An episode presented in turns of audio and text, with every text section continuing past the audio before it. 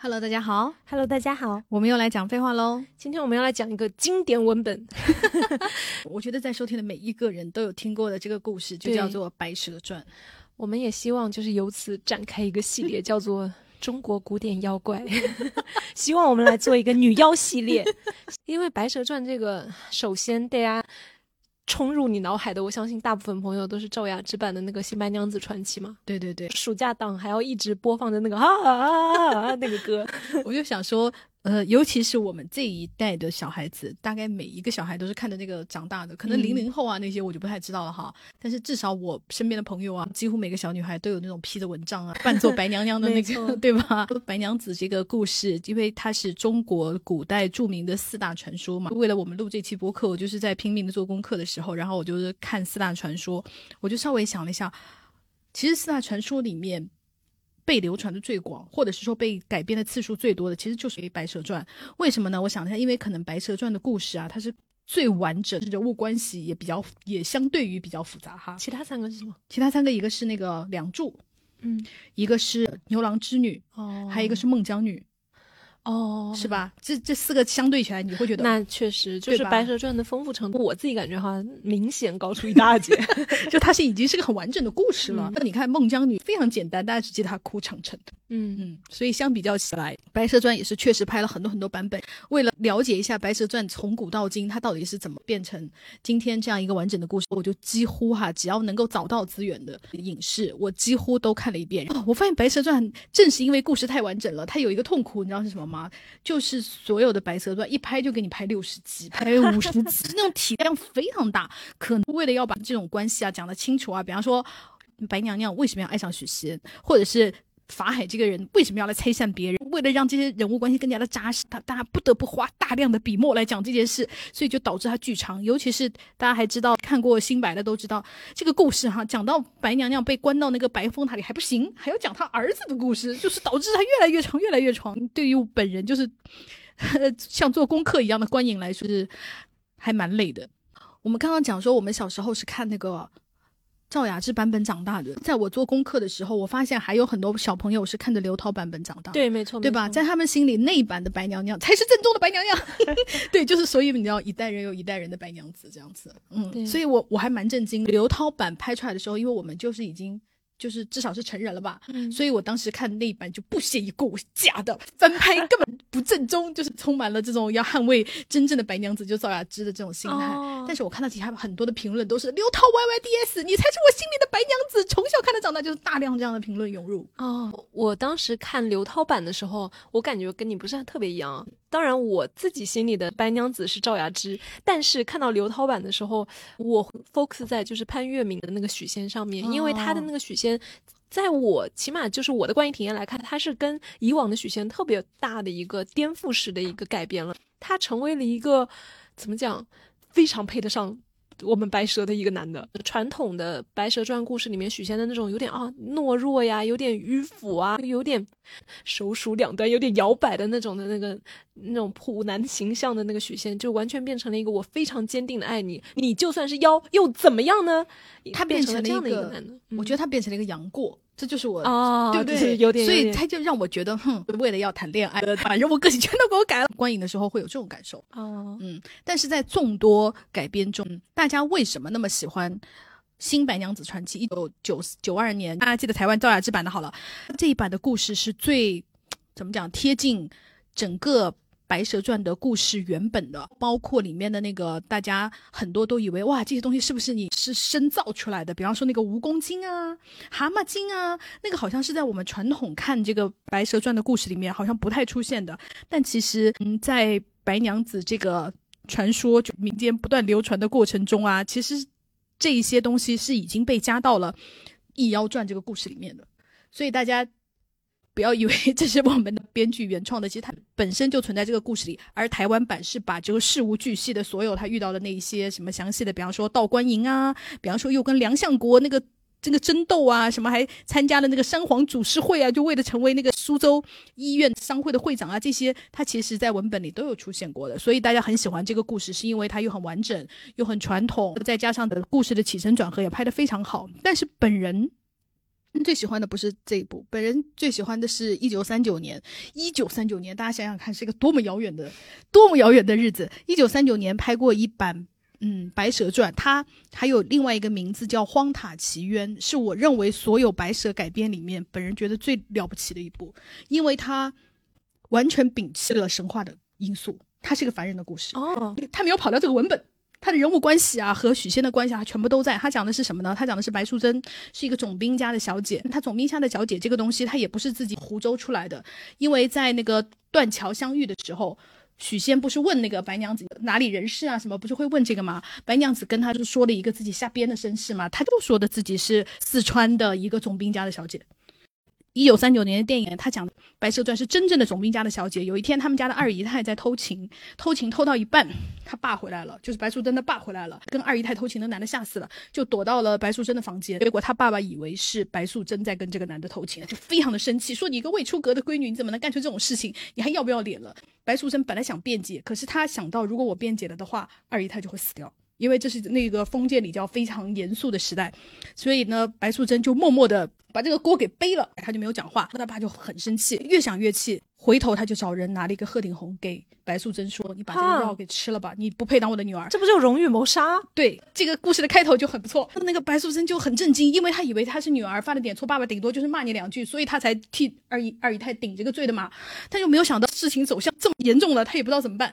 这时候那个二姨太就来了。二姨太作为一个女的，就是你帮我顶了罪，我我怎么能看着你去死呢？趁你爸不注意，我已经帮你弄好了一个马车，你就赶快逃走吧。过几个月等爸爸气消了，你再回来，这样子至少不会让你死掉嘛。在这种情况。下那个白素贞和小七就他的丫鬟就逃出去了。逃出去以后呢，接下来下一场戏就是许仙，许仙跟他的那个好朋友在街上游玩，就是突然下雨了。下雨了以后，他就要去避雨，就要走到一个庙里头。他的朋友就说：“哦，我可不去那个庙，那个庙里听说闹鬼，半夜会有声响。”我许仙说：“哈哈哈，我作为一个读书人，我怎么会怕鬼呢？”他就一个人进去了。进去了以后呢，就看到了小青和白素贞，但他那时候不知道，小青和白素贞就说：“我们其实是。”就是落难的难民啊，我们到这里暂避啊，所以为了怕别人赶我们出去，我们才假装装神弄鬼啊。白素贞和许仙就结为夫妇了。许仙就回到家跟他姐姐说：“我成亲了，并且拿出了白素贞给他的金银细软，说我我的愿望就是开一家药铺嘛。我的娘子也拿出了这些东西，拿出了赞助我的金银，成家立业要成为一个就是大丈夫了什么之类的。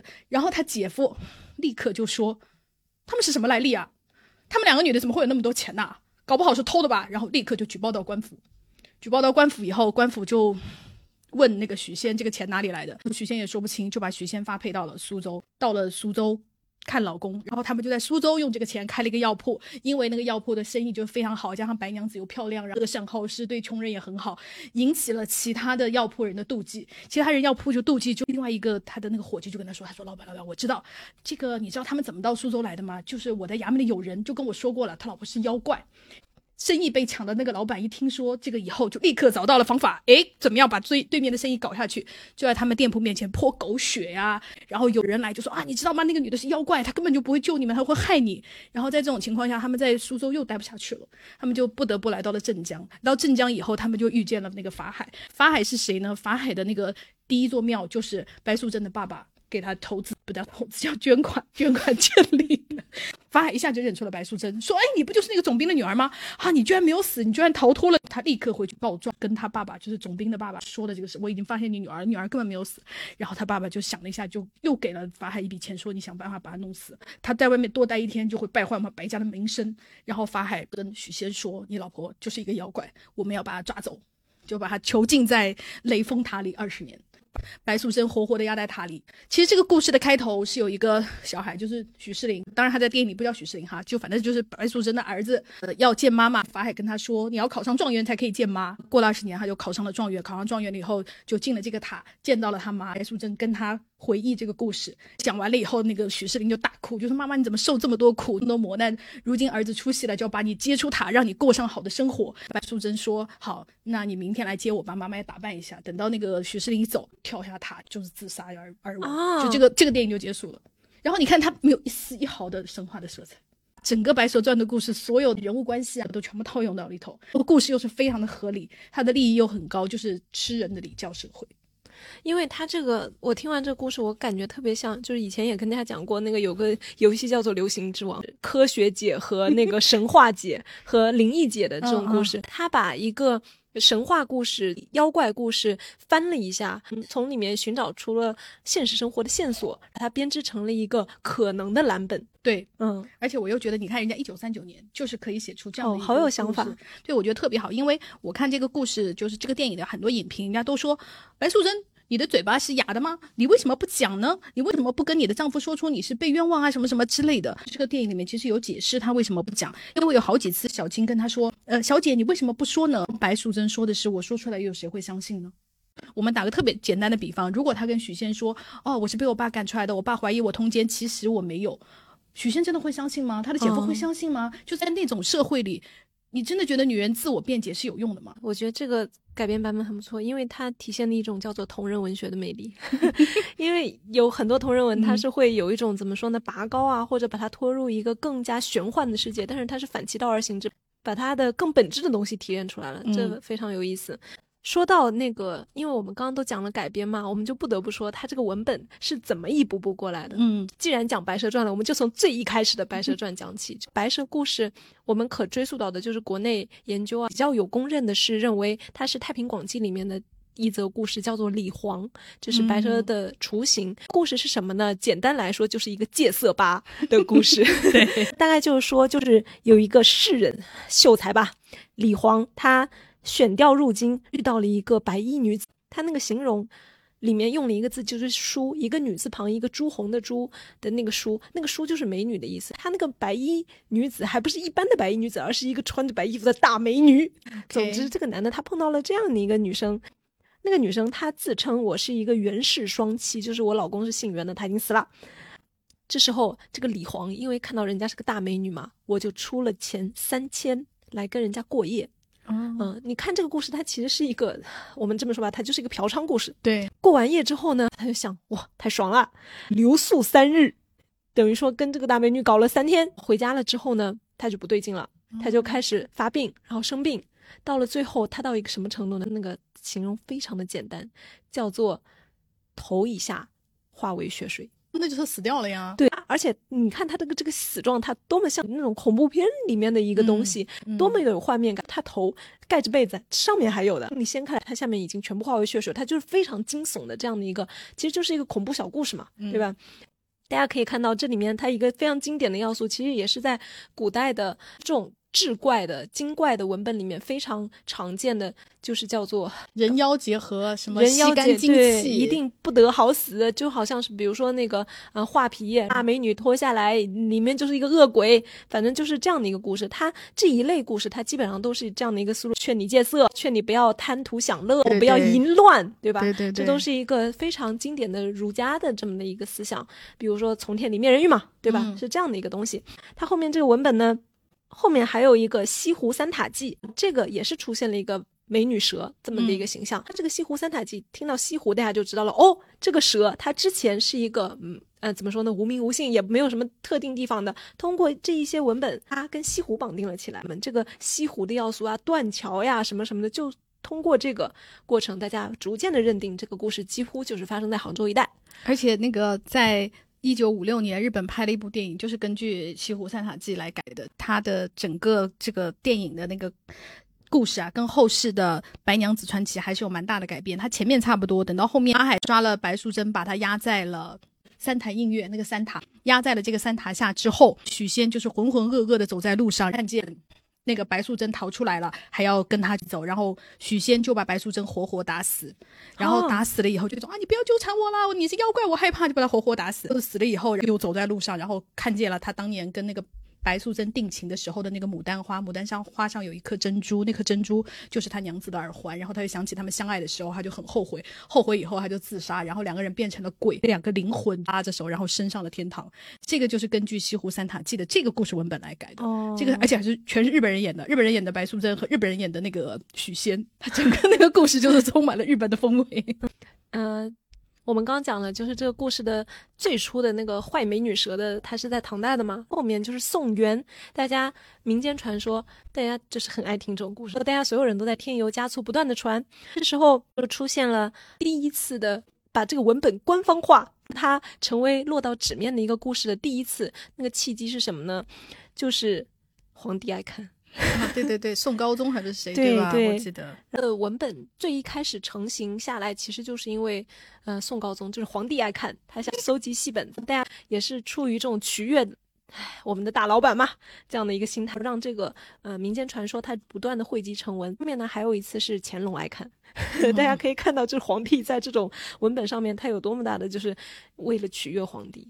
总之，我们回到这个文本，它怎么变化的正题上来哈。呃，到了明末的时候，冯梦龙他的《警世通言》里面开始出现了一个，他汇集了大家民间传说很多的要素，汇集出了一个第一个有别于其他不同版本的故事，叫做《白娘子永镇雷峰塔》。嗯，然后它为什么有别于其他版版本呢？在它以前，大家都说白蛇是个害人的美女蛇。嗯，这个白娘子永镇雷峰塔开始，白娘子她的第一目的就不是说我要吃你，我要害你，而是我要跟你谈恋爱。她变成了一个非常像人的，虽然也有一些妖怪的成分的这样的一个女的。但她还是坏的，对不对？我记得冯梦龙的那个《警世通言》里面的那个版本哈很有意思，我去看了他的那个白娘子，我觉得，呃，基本上还有很多论文，他都是这样评价的：她是人妖参半，他既有很像人的地方，也有充满妖性的地方。为什么说它有像呃妖性的地方？你说它就还是坏的吗？我们从许仙视角出发，他遇到了一个漂亮的大美女，这个美女说：“我是一个遗孀，我是一个美丽俏寡妇，我老公就葬在这附近，我来祭拜他。然后下雨了，我来借伞，怎么怎么怎么，然后两个人好了，好了之后呢，他因为这个美女坐了两次牢。”这是他的基本故事脉络就这样。为什么坐了两次牢呢？第一次就是我们知道的，就是偷银子那个事盗情。库银，对，盗库银。那个钱呢，是白娘子说：“你看，哎，你虽然你是个帅哥，但是你也穷得不得了。你要跟我结婚，你有没有钱？然后你姐姐姐夫又不会资助你，所以我把这个钱给你，你呢就可以拿它说你要跟我结婚啦。天呐，根本就是一个出嫁妆的故事。对啊，这就是一个出嫁妆的故事。然后许仙就当然心里就非常高兴啦，我又得到一个大美女，然后把钱给我，对吧？我等于说是财色双全。他就拿这个钱要去结婚，他家里的姐夫就发现说：天呐，你这个钱的那个定银锭后面他是写的有官印对有官印的，这是。最近悬榜在那里，就是说谁抓到了，就是谁就悬赏。你要是隐瞒不报，你就全家有祸，就是这么一个钱。岳父当下就非常惶恐，惶恐到了什么程度？立刻就跟自己老婆说了事情。他那个故事里面，他不是许仙，叫许宣。对对对，如果这个就是许宣，我们这个小乙哥偷来的话，岂不是要连连累我们吗？所以他们当场连自己的弟弟都没有告诉，直接就报官去了。那官府直接就把那个许仙给抓了嘛。抓了之后，许仙就啊，我不知道啊，都是人家给我的，怎么怎么的。这时候等于说这件事情就是大祸临头了吗？于是官府衙门的人根据他的供述去找那个白家白玉去抓白娘子。结果他们看到什么呢？在许仙的描述里面是那种非常奢华的、非常高雅的那种门第哈。到捕快去抓的时候，大家都说这个地方根本就没有人住，是一个荒废的宅院，就非常破败。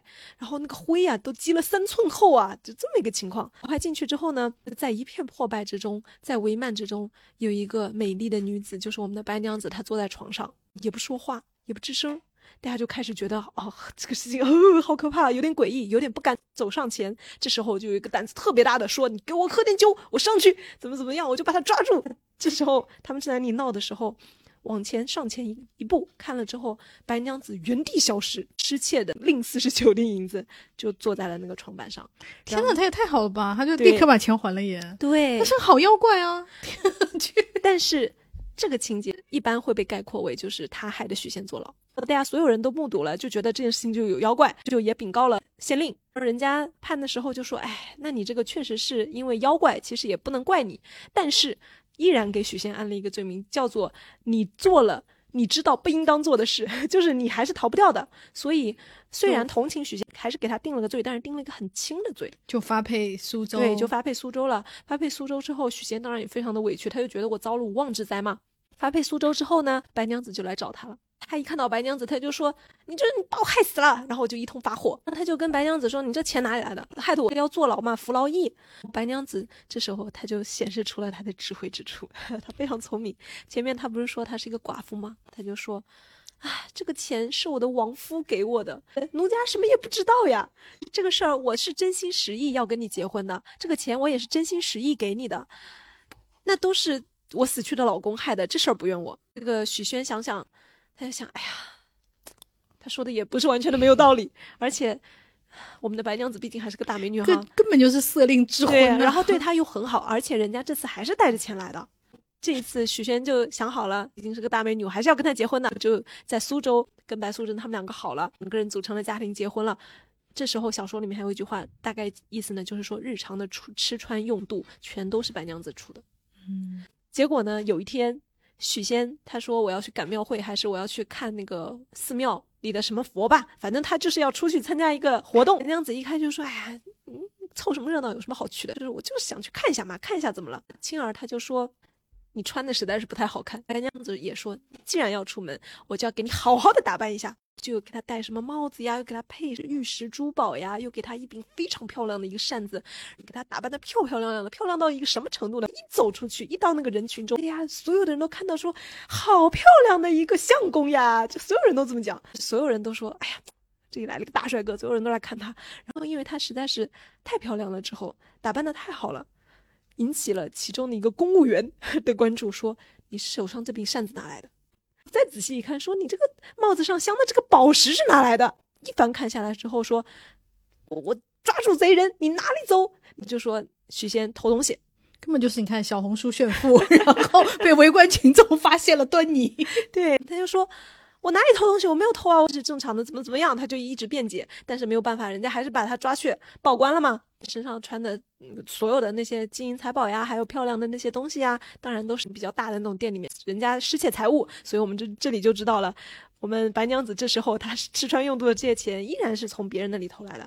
于是他第二次又因为他的老婆坐牢了，但是呢，没有人抓到白娘子，又被白娘子给跑掉了，这时候就心里非常的愤恨，于是他第二次又。因此要去服劳役，被发配到了镇江。到了镇江呢，落脚下来，因为他以前干过药店工作，就是这就是经典要素。许仙的经典要素就是他会开药铺嘛。这时候去人家的药铺子里面给别人打下手啊。这里面他的这个故事有一个算是闲笔吧，我觉得写的挺有意思的。他到了人家那个药店的地盘里面，人家是有个老掌柜的，他干过管理药店这个活，也干得很好。但是他来了之后呢，那个老掌柜就觉得，哼。你一个毛头小子，你来抢我的工作，你来抢我的话语权了，心里就很不高兴，就处处的为难他。这个药店真正的老板，就是大老板来的时候，人家老前辈、职场前辈还要去告他的黑状。哎呀，许仙这个人不太行，为什么呢？主顾来的时候，他只管大主顾，小主顾他是不顾的，他不会做生意，生意做的是很不好。这时候店里面还有一个第三人，就是那个排行第二的一个。就是店里的主管吧，他看到了这一幕之后，他就跟那个老掌柜的说：“你这样说话不是很公道吗？你在污蔑别人吗？没有必要这样子什么什么的。”然后人家老掌柜就非常气，就是说：“你不要管，我就是要这么说。”怎么 怎么？这时候就还受到了职场排挤，是吧？对，这这是一个职场排挤的故事。这时候，这个较为善良的中介人，他就把许仙约出来，就跟他喝酒，跟他说了这个事情，说你平时做事要那个低调一点，怎么怎么样，然后大小主顾呢，你都要顾到，不然人家是要排挤你的。老掌柜呢，性格脾气是很烈的，你凡事要顺着他，就如此这般，作为一个前辈教了一些东西。然后这时候许仙就提杯说：“哎呀，要不是你。”肯定还会得罪人，那怎么走？总之，大家可以想象到，怎么会这 一下子这么这么的现实主义？非常现实，就是大家可以看到冯梦龙这个版本的《白蛇传》，它就是一个市民小说，就是当时的真实的职场生活和大家平时是怎么过日子的那种婚丧嫁娶的那种。就是我读到这段的时候，我就会心一笑，因为它跟主线他们的爱情故事是一点关系都没有，但是他要写这个人是怎么生活的。然后他这样过了一段时间呢，白娘子又找上来了。哎呀，官人，我终于把你给找到了。许仙这时候更加气，气得要死，说你就是一个妖怪，怎么怎么样？因为之前那个白娘子她原地消失这件事情，他也是听说过的，心里多少是有一点疑惑的嘛。直接说自己老婆是妖怪了，然后说都是你害的我，你看我又坐牢了吧？你还来找我干什么？都是因为你偷东西，还把我打扮出去，搞得我被人家抓了。白娘子就说这件事不是我的错。那些东西是我的亡夫留给我的。我看到这个时候，我也哈哈大笑。我就想，天呐，你一个招数还要用两次啊！总之，他又推给了他那个虚拟的亡夫，然后呢，又是一番柔情似水的给他安慰啊，怎么怎么样。这时候，他给许仙提出了一个非常现实的好处，说：“你现在给人家打工又有什么意思呢？我有亲戚在这里，有有个铺子可以顶给我们，我们自己开店，怎么怎么样？你看。”这个老婆，她不仅温柔柔情似水，她虽然有一点好像撒了点小谎，还给你带来牢狱之灾，但是她又给你带来了另一桶金。这时候又发生了一个很有趣的故事，大家是不是已经忘了我们在讨论他的人性和妖性的部分？在接下来这个桥段里面就可以看到他有点妖的部分了。许仙落脚的这个就是他亲戚给他托人，让他住到了一个叫做李员外的人家里，就人家也是本地的那种乡绅嘛，真是照一照他。他住到人家家里呢之后。自己老婆找上门来了，然后人家作为主人家，当然也是一起招待白素贞，招待他们一起吃饭。结果这个李员外是个大色鬼，看上小青了，是不是？他看上白娘子了，在那个原版的那个故事，在新白里面是看上小青了。对，他在原版里面他就是看上白娘子了，他就是描述那个白娘子啊，就是如何的，就是美艳呐，就是说她有天仙之姿啊。所以那个李员外立刻就说：“哇，这是个大美女，我一定要想办法把她睡她一睡。”他就是这么想。他如何安排这件事情呢？就是说我们要家宴嘛，请吃饭，他就吩咐他的大概一个女性的一个下人吧，说如果白娘子她要席中，她肯定是要去上厕所的，她又不认识这个宅子里的路，你就把她引到一个什么厢房那里去，嗯，他就是这样子，想要强奸人家，对我一定要想办法跟他睡上一宿。白娘子确实被引到了那个厢房里面，这个李员外就哇。急得不得了呀！匆匆的找了一个借口就离席了，冲到那个厢房里面要欲行好事。后白娘子根本就没有是人形，她直接就是一个大蟒蛇，就把它吃掉了。没有，她没有吃掉，她现出了她的白色巨蟒的那个原型，张开血盆大口，唰一下冲下来，他就其实就吓那个男的。李员外整个吓得魂不附体，连滚带爬就是逃走了。逃走了之后，他也不敢讲。因为他是他自己想要去强奸人家嘛，而且他就觉得人家是高怪，他又怕他说出来了之后呢，白娘子要对他不利，所以他不敢说这件事情。许仙也不知道。回家了之后，白娘子还非常聪明，他就跟许仙说，因为这件事情他怕李员外说出来，可以说是我们白娘子恶人先告状，他就跟自己老公说，唉。那个李员外说是请我们家宴什么的，其实他根本就不安好心，就是想强奸我，怎么怎么想把我骗过去。然后我当时就是跟他打作一团啊，什么什么，搞得他颜面尽失，怎么怎么样，所以他才当时慌慌张张的逃到那个宴席上面来。然后这时候许仙就说：“哎，可是我们毕竟是在人家家里面寄人篱下的，你去直接拿这件事情，你也不好去跟人家讲。所以他的意思就是忍气吞声。你看许仙这时候他是一个什么样的人，这里也体现出来了。”所以白娘子这时候就说出来了，说我有个铺子，怎么怎么的，我们可以自己去开一个药店。然后又说已经出了这样的事，我们多么不愉快啊！所以他们就出去自立门户了。因为有那个李员外这个事情，他就被吓到了嘛，他也不敢讲。总之他们这个铺子也是顺顺利利的开出来了。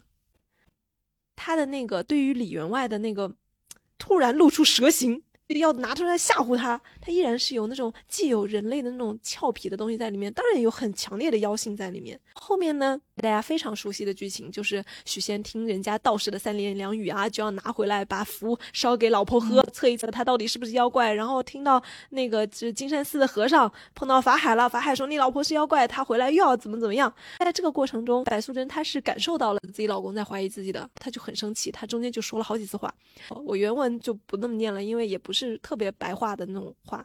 他第一次大概就是说，我们都这么多年夫妻了，我何曾害过你？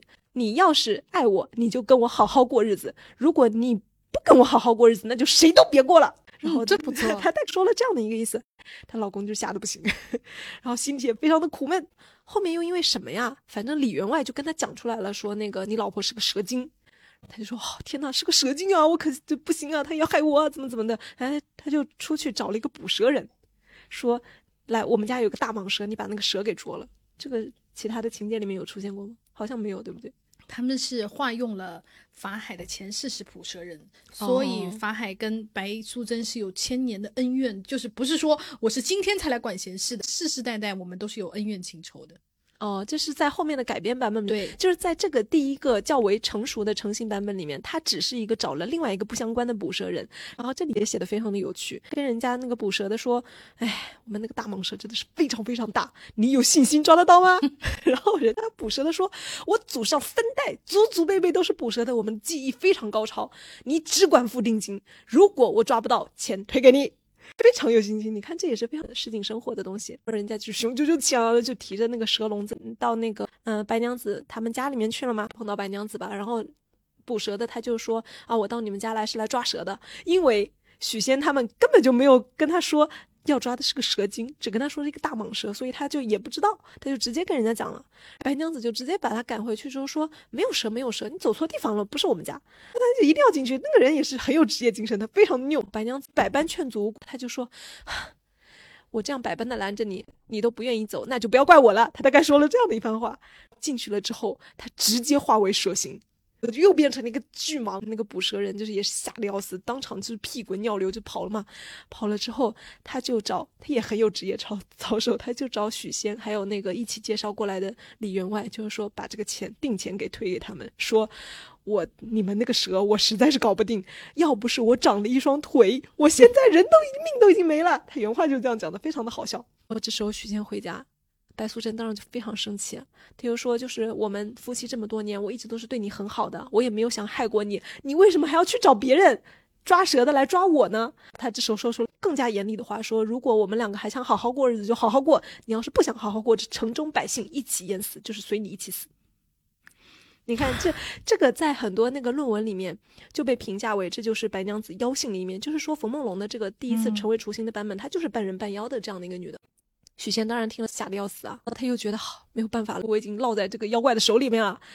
出去了之后，他又想到说，金山寺里面有个法海，有个高僧，我去找他吧。然后去找了之后没有找到，找到人人家说人家说法海不在，他说完了，我这条命已经没了。然后他就走到江边，他想跳江自杀。一条腿迈出去了，被法海从背后叫住，说：“你这个男子汉，有什么事情过不去，要在这里跳河呢？有什么事你来跟我说。”你看这里的描写非常生动的这样的一个故事，许仙就如此这般讲了这个情况。法海就说：“这个妖孽还想害人！”他就教许仙，就是说我给你个钵，教许仙怎么怎么样。于是许仙就拿了法海的那个钵，在这个故事的文本里面，他的雏形。文本里面，这个钵是许仙扣在白白娘子头上的。他回家之后，直接就把那个钵扣到了他床上老婆头上。白娘子就是被这个法器罩住了，收了，然后收在那个钵里面了之后呢，他就说：“我们做了这么多年夫妻了，你怎么这样对我呢？你略放我一放。”就是他还求许仙，许仙根本不听他的话，摁得死死的。这时候法海也来了，然后法海就说：“哎，接下来就是一个收妖环节了哈，收的怎么怎么怎么样。”结局就是标题就是白娘子永镇雷峰塔，就这样的一个故事。嗯、到这个版本的时候，你看法海还是个正面形象，嗯、因为他至少就是没有主动管别人闲事，对，而且他跟那个许仙的恩怨他也不清楚，他只是一种朴素的我要降魔除妖，他他完全是助人为乐，对，而且还有一种人妖就是本来就是势不两立，是一个默认的一个规则，我并没有说什么不近人情啊这些东西都没有，而且还是许仙主动邀请他来家里除妖，对，而且在这件事情，他整一个可以说是他在反抗白娘子的这个过程中，我在有一篇论文里面看到这个评述很有意思，他就说像那个很多就是中国古典爱情故事，比如说《梁祝》，他们的爱情的拆散，他们的主要原因是来自于外部，但是在这个《白蛇传》的这个故事文本里面。其实它的根本原因来自于内部。许仙他并没有真诚的爱着这个白娘子，尽管老婆没有故意的要害过他，嗯、其实我们也可以认为他这么做的，他确实很喜欢这个男的。但是，但是我又觉得从许仙的角度来说，你确实是害我坐了两次牢。这个这个虽然你们可能不是故意的哈，而且甚至你是出于好心，嗯、但是以许仙的个人角度来看，你确实。把我害得两次牢狱之灾，就本来我好好的可以待在杭州，你又把我就弄到苏州，苏州现在也待不下去了，我们又不得不去了镇江。但我当然不觉得白蛇是在害他了哈，因为白蛇在这种形象里面根本就是一个对于人世的这个这个东西还不是很清楚。就比方说你缺钱，我给你搞钱，妖怪一些很单纯天真的东西。对，而且他有一些白蛇非常俏皮的一个段落，我刚刚又想起来一个非常好笑，许仙他第一次。听一个道士说：“说你头顶冒黑气啊，你被妖怪缠上了。”我有两道符，你一道呢藏到帽子里，另一道呢你回家烧成水，烧成灰，就是符水，混到那个水里面，让你老婆喝。这样的话呢，他就是是妖怪，他就必然马上现形。他回家之后呢，我们的白娘子她在许仙烧那个符的时候，他就说你在干什么？过来了之后，他一下子就明白许仙想干嘛，他就说。我跟你恩爱这么多年，就已经嫁给你啦，怎么怎么的？他们俩刚结婚的时候，许仙尝到了就是人间极乐，然后天天就是不出房门跟白娘子大做爱。在生活上呢，白娘子又像是虽然也给他带来牢狱之灾，但是确实是要他用钱的时候要给他钱。所以很多论文把这个情况形容白娘子对于许仙来说是既有淫性欲上的极乐，又有观世音菩萨的慈悲的这样的一个二合一的这样的一个女的。白娘子自己的角度来说，我就是你的完美老婆呀，你怎么能这样对我呢？对她的老公说，听人家外人的几句谗言，你就要拿这个符水来害我。许仙这时候被人家拿捏住了，但是呢，他也很想知道就是会怎么样。白素贞他就把这个符水给喝下去了，什么事也没有发生。其实我们就知道是因为他道行深嘛，嗯，这个符小小的，奈他不喝。这时候他又做了一件非常可爱的事情，他第二天就说：“你看我没事吧？你是不是怀疑错了？”以前就说：“哦。”那我只能认错，是是哪个就道士蛊惑的你，就是让你做出这样的事情。他就说啊，是哪里呢某某某。第二天，白娘子轻轻就带着她的老公一起去找那个道士，然后就是当场就是说，你不是说我是妖怪吗？是要用符验我吗？你现在献血一道来验我是不是妖怪？道士当然就写了呀，然后他当场也吃了呀，当然也就无事发生啊。这时候已经有很多的围观群众过来了，众人把那先生齐骂，因为有很多。看热闹的围观群众了，然后那先生被骂得目瞪口呆，然后半晌都说不出话来，就是惶恐满面，因为他这时候已经知道自己踢到铁板了嘛。然后这时候白娘子就对大家说：“众位官人在此，他捉我不得，我自小得个细数，且把先生试来与众人看。”他什么意思呢？就是说，你看他拿我没有办法吧，他就捉不到我吧，可以说明我根本就不是妖怪。好话都说到这儿了，我现在就要报复他一下。他就光明正大的嘴里面念念有词，然后他在念什么？把那个道士就像虚空抓起来一样，缩作一堆，悬空而起。然后大家看了之后就大吃一惊，许仙也惊呆了。然后白娘子就说：“哼，要不是看在大家的面子上，我就把这先生吊他一年。”非常好笑。白娘子喷口气，只见那先生依然放下，只恨爹娘少生两翼，就是只恨爸妈没有给他一双翅膀，飞也似的走了。这个桥段我觉得就是写的非常的活泼可爱，你就你就感觉到白娘子她是一个有一些妖的狡黠在里面。读的时候我就是哈哈大笑。嗯，这种的叙事就其实和蒲松龄写的《聊斋》里面的很多故事模式都是一样的。通常也有一种啊，我告诉你啊，你有个老婆或者是与你相好的女的是妖怪啊，然后通常就会有个多管闲事的道士这么做嘛。也通常会有给了他一个符嘛，这个符通常就是被妖怪识破，然后还要把那个斗士就是打得屁滚尿流啊。他的整个就是叙述模式已经变成。聊斋类的故事的模板，嗯，刚讲完那个冯梦龙的那个《警世通言》的版本哈，后面之后其实乾隆皇帝又因为一个皇帝，我们这个文本又来了一次大跃进式的整理，出现了两个很有名的版本，叫做黄图壁的版本和方成培。他们两个版本有什么区别呢？黄图壁啊，它是一个怎么说呢？我如何概括他的想法呢？他认为哈，妖就是妖，人就是人。佛法就是笼罩一切，他就是这样的一个，他是以一个降妖除魔，认为这才是应该是故事的主线，而且他非常反对民间流传的白娘子生子得地，就是他的儿子当了状元这件事情。为什么他反对呢？他说如此白娘子就可以入衣冠之列，则士大夫何以自处？让他的儿子当了状元，那白娘子不就变成人了吗？嗯，我们这些正经的士大夫又成什么了呢？所以他就是特别坚持阶级啊，就是坚持原有的那个故事文本的这么一个。天呐，他才是真正的法海爷，就是 就是人妖就是妖。对，所以他的大传统就是坚持白蛇是妖，许仙和白娘子之间的那个感情啊，叫做孽孽情，是孽障。所以呢，他基于这个前提，那这个结局必须是斩断这个孽缘，许仙要出家赎罪。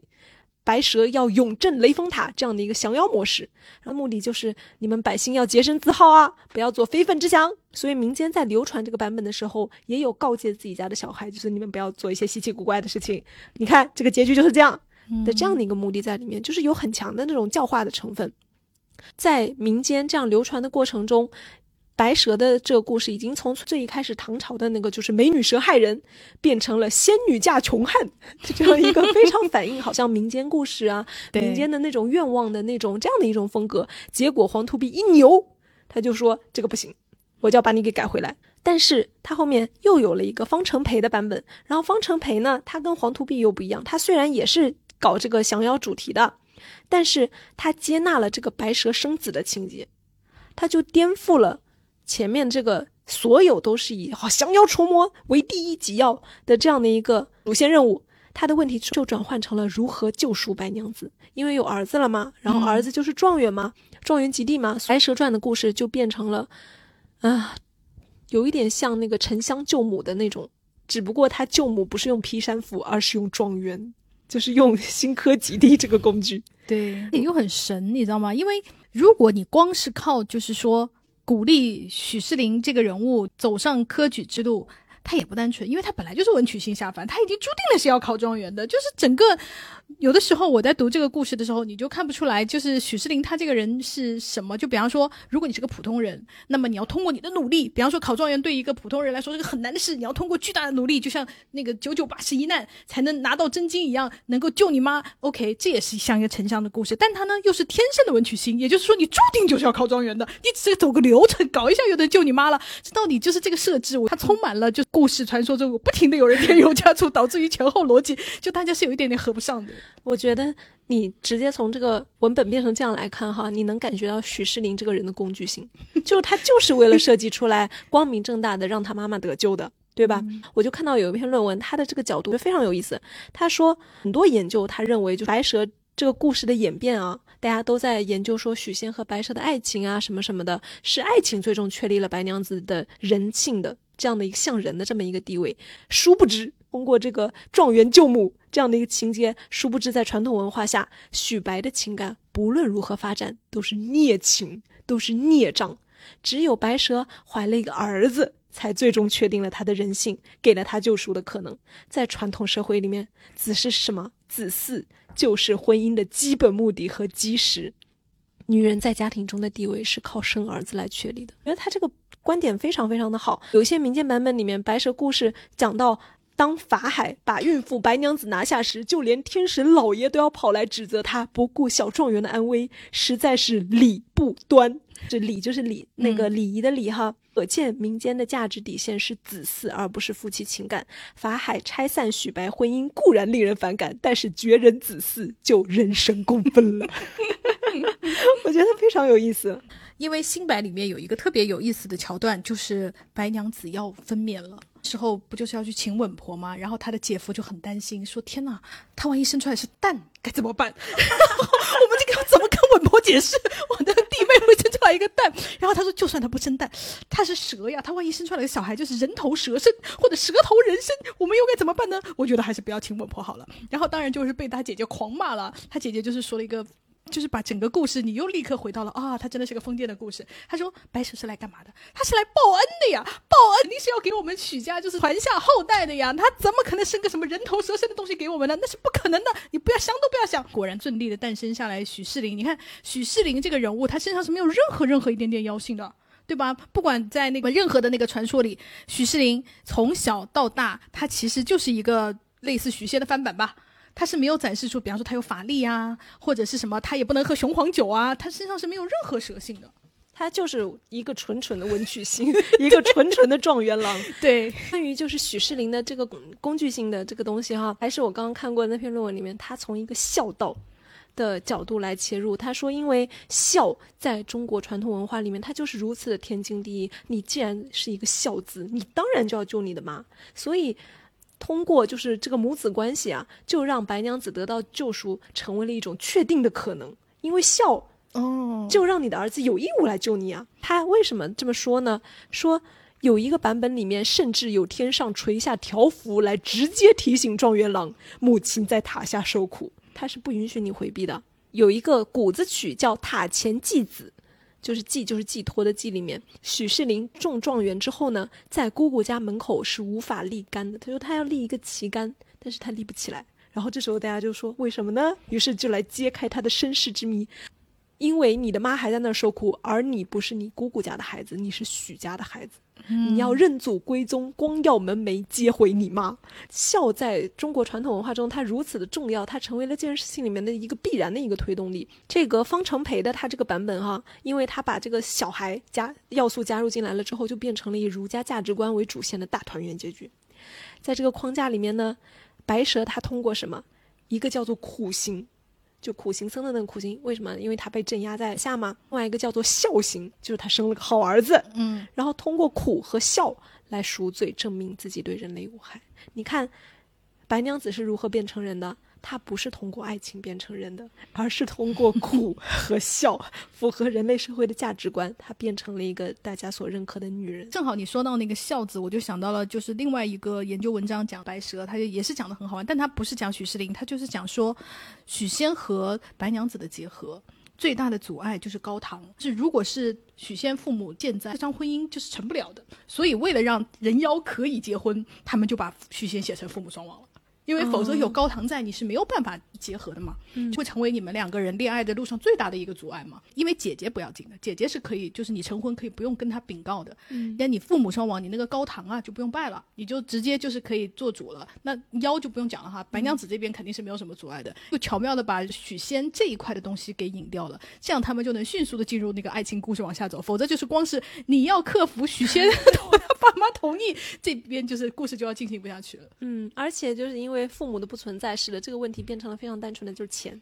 你没有钱娶老婆而已，那钱很简单，我偷给你嘛。对，就是非常好笑。方程陪他的那个故事，他还有个非常鲜明的特点，就是他把白娘子身上的那个妖性啊，彻底的去除了。完全没有，就比如说戏弄人啊，然后我露出舌相，完全是纯粹是为了吓你啊，或者我就是非常凶狠的说出，你要是不跟我好，我就杀了所有人，跟你一起陪葬。就是他完全没有这样的东西，他完全变成了一个人类的女人。你看，从他的人生轨迹里面，就是他嫁人。结婚生小孩，出了一个状元郎，而且她作为母亲受尽苦难，作为妻子，她怎么说呢？相夫教子，她就是又对她的老公很好，又勤俭持家，什么什么什么，她又遇到了婚姻上的就种种的各种问题，她也积极的想办法去解决。到了方承培那个版本的时候，她已经非常非常像一个女人了。基本上他的妖性在情节里面已经完全的消失，而且他还跟那青蛇有意识在讨论情感的这个问题的时候，青儿就问他，就是说你在山中你修炼了一千年，你都可以成仙了，你为什么就是突然要到人间来呢？这个版本还没有出现报恩的情节是吗？没有，就是不得不来的那个。他不是不得不来，他就在问你为什么要来。他就说：“那你为什么要来呢？难道你是孤独寂寞冷？难道你是想要因为夜里孤枕难眠？你是不是觉得他大概就是说了这么一个意思？你就是想谈恋爱了？你是是不是想找个人搞一搞呀？”青蛇实际上就是问了这个话。这时候白蛇就嗔怪的说：“胡说！” 实际上他的回答就是是的。青蛇就又问他：“谈恋爱这个事情又有什么意思呢？”这时候的回答呢，就。有点文言哈，所以我就用大白话跟大家讲一下，就是他就是说，你看天上的牛郎织女啊，他们要谈恋爱，然后古代的谁谁谁，他就举了中国历史上古代的谁谁谁，他就变成了一个对中国爱情史博古通今的一个女的，就是引经据典，然后还说那个嫦娥，你看人家也是要谈恋爱的，就这么多人，他们没有办法说我要抛弃爱情，那我想谈恋爱，这也是人之常情呀，而且呢，他在这时候说出了。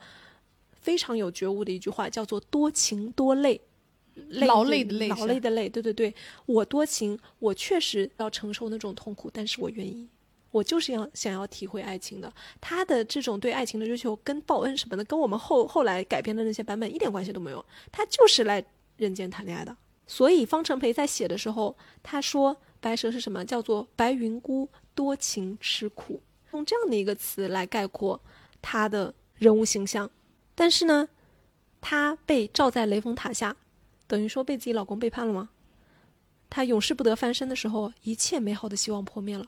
她对儿子说出了她不愿意正视，但是不得不正视的问题。她的原话就是说：“但愿你日后夫妻和好，千万不可学你父亲薄幸。”但她说出了一个非常像一个人类女人的话。她的从她的一个人生经历啊。然后从他的就是所思所想，他最初为什么追求爱情？然后他追求爱情的时候是那样的活泼可爱，我什么都我不在乎你有钱没钱，我就是要就是跟你在一起。被自己丈夫害了，最后有了这样的一番觉悟之后，他的这个语言和行动，你能感觉到他这个人的深深的人性。所以很多这论文在评述的时候，就是说在方程培这个版本里面，白蛇的妖性已经在长期的流传过程中消失了，她成为了一个完美的、善良的中国女性的典型。嗯嗯，因为陈玉乾就是我们说的《异妖传》的作者，但《异妖传》其实它不是一本书，它其实算相当于是一个唱词。因为陈玉乾是清乾隆年间的一个苏州评弹的一个演员，这个《异妖传》其实也不是他写的，是他和他的那种你知道就是搭档啊，一起把它记录下来的，就成为一个完整的评词，就是它得像歌词一样的东西。到了《异妖传》里头，嗯，《异妖传》的文本已经基本跟新白是差不多了。白素贞已经几乎不做坏事了，她的任何的坏事全部转嫁给小青在做。那因为小青就是属于你知道修炼五百年，还有妖性未改，还是比方说鲁莽冲动。大家应该记得新白有一段非常经典的就是小青她已经不单纯的作为那个工具人了，她已经有自己的一段感情线了。大家记得吧？和那个张公子谈恋爱，然后白白素贞是很焦急的，此时站到了人的立场来跟他说妖怪之间的体己话，就不能跟人结合的。小青就说：“那你可以，为什么不可以？” 然后白素贞就说：“因为我修。”修炼的久啊，没有吃玉帝给你的那颗仙丹，你跟人类做爱就是会把人害死。哦，他就完全站到了，你看他完全站到人类的角度来跟一个妖怪说这样的话，他已经完全忘记我也是妖怪了。到了那个异妖传的时候，嗯，白素贞已经基本上 totally 已经变成了一个人。你看我们看那个电视的时候，大家都觉得白娘娘要么善良啊什么的，即使是在水漫金山的时候，有一些滥杀无辜，就是有一些百姓因为水漫金山而受了那个苦嘛。他后面有很长一段戏来表现白素贞的惴惴不安、痛苦、懊悔。你看，这就完全变成了人性了。因为妖就是淹死了，死就死吧，就是不会考虑。因为我们根本不是一个种族嘛。就像你走在路上，你踩死了一个苍蝇或一个蚊子，或踩死了蚂蚁，你不会就是天天就是惴惴不安，会觉得我犯了什么错。但是在新白里面，你看那个白素贞已经会做这样的反思了，就是她的思维已经完全站在了跟人是同一个立场上了。你看那个版本的不断更迭啊，白素贞已经变得越来越像一个人了。尤其是往后面的那个版本，刘涛版本，刘涛版本她就更像一个女的，一个女强人，搞事业的女强人。因为我不知道大家就是对刘涛版本熟悉不熟悉哈？刘涛版本的，觉得跟以往之前有很大一个不同，就是刘涛饰演的白素贞，她没有那么想谈恋爱，你发现没有？嗯。对吧？他一直都是那个潘粤明跟他说，就是大家来谈恋爱吧。刘涛说那可不行，我要修炼，我要成仙，是属于这种情况。到观音菩萨给了他一个任务，就是你下凡收集八滴眼泪。你看他也是，就是带着任务，就像你打游戏啊，你是带着任务来打。就像那个我们打马里奥的，他救公主是因为他爱公主吗？不是的，他要走完这条路，他的任务就是要救公主。到刘涛这里。他下凡的最重要的任务是收集那八滴眼泪，生老病死啊，什么什么什么的那个什么离苦得乐，什么类似这样的八滴眼泪，他才能成仙。他是为了这个来到了人间，然后碰见了对他痴情不改的潘粤明，他才 OK 好哇，你真的好爱我，我们来谈段恋爱吧。刘涛版本的白素贞，你看她就更像一个搞事业的女强人，结果被一个那个恋爱脑的男的给害了的这种故事。嗯，其实你说到这个观音菩萨给他任务啊，这个东西啊。大家可以记得吗？我说过的那个黄土病，这个要素可以说就是从他那儿开始的。为什么呢？是因为他这个故事他是这样开头的：他他借佛祖之口，他讲出了说这个白蛇，他以前是好像是在什么天界的一个就仙池里面的一个一条蛇，就是他本来就是有仙性，他最后要他也是有背景的，对对对。以及许仙，他也说这个人他本来是在佛祖面前侍奉的一个童子。总之就是大家都是有佛缘的、有仙缘的这样的一个东西，他去下凡历劫。最终都是要回到就是佛的这个东西，好像就是黄土壁的版本吧。最后还让白娘子和青青都位列仙班。新白不是也是吗？嗯，新白的大结局就是连许仙都能够。当神仙了，什么功德圆满？因为他在那个金山寺也修了二十年啊，什么的。对对对，那个黄土壁的他他也带许仙了哈。总之，大家可以看到这个佛教的要素哈，就是其实是始于清朝的时候，黄土壁他是强烈的添加进去，因为他觉得你们这个东西他不应该着眼于世俗的什么生小孩呀，什么什么什么，最终我要他落脚成为一个就是佛光普照的故事，所以他给他设置了很多任务。你们这个人物的核心任务不是谈恋爱，而是你们要修成正果。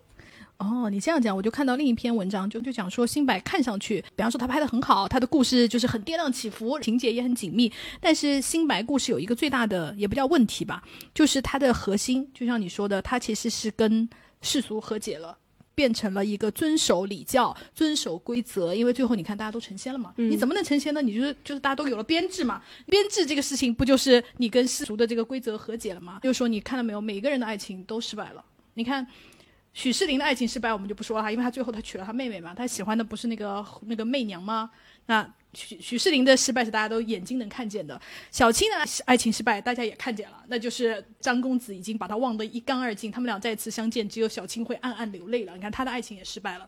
那么许仙和白娘子看上去好像爱情没有失败，可是他们两个人的一个从雷峰塔里出来，一个从金山寺里还俗的到了家里，他们只能就是相处三天，相处三天以后就是给那个许世林办婚礼嘛，然后他们就要位列仙班，就要升仙了。所以他们在人间只有三天时间可以做夫妻。你看，那爱情也是失败了，所以这里面所有的人爱情都是失败的。中国非常古典的一个套路哈，就是不管最后你看《西游记》也好，《西游记》的故事也是一个野生的大闹天宫的猴子，最后有了编织的故事。